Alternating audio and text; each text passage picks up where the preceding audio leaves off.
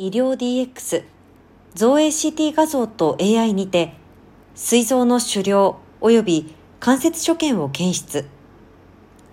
膵臓がんは初期に自覚症状が出にくく早期発見が難しいです腹痛や体重減少などを自覚した段階では周辺組織への浸潤を伴う進行がんとなっているケースが多いです。がんと診断されてから5年後の相対生存率は12.5%で、がんの中で最低であることが示されています。がん研究振興財団のがんの統計2022によると、同疾病での国内死亡者数は増加傾向にあり、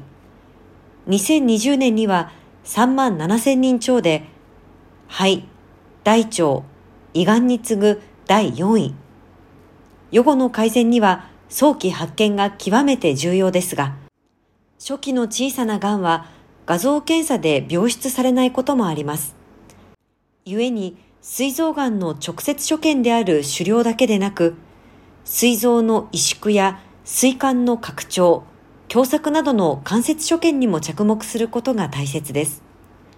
膵臓は形状が複雑で、解剖構造の把握も他の臓器に比べて難しいため、膵臓がんの診断には高度な専門知識を要します。富士フィルムと神戸大学は AI 技術を活用して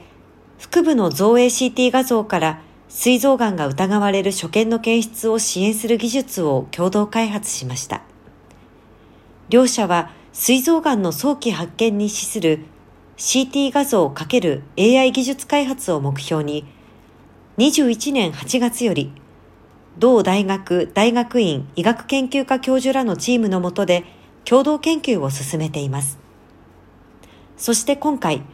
膵臓がん患者を含むおよそ1000症例の造影 CT 画像を AI に学習させ、上記支援技術の開発に成功しました。膵臓がんの関節所見も検出します。医師の負担を軽減し、より精度の高い診断につながることが期待されます。この度確立した技術を応用し、一般的な検診や人間ドックで撮影される非造影 CT 画像からも膵臓がんが疑われる所見を検出する AI 技術の開発を進めます。いずれ、膵臓の主題や萎縮などの軽微な形状変化を検出し、膵臓がんに罹患するリスクの高さを評価する技術の開発にも取り組んでいきます。両者は、これらの技術で潜在的な膵臓がん患者を拾い上げ、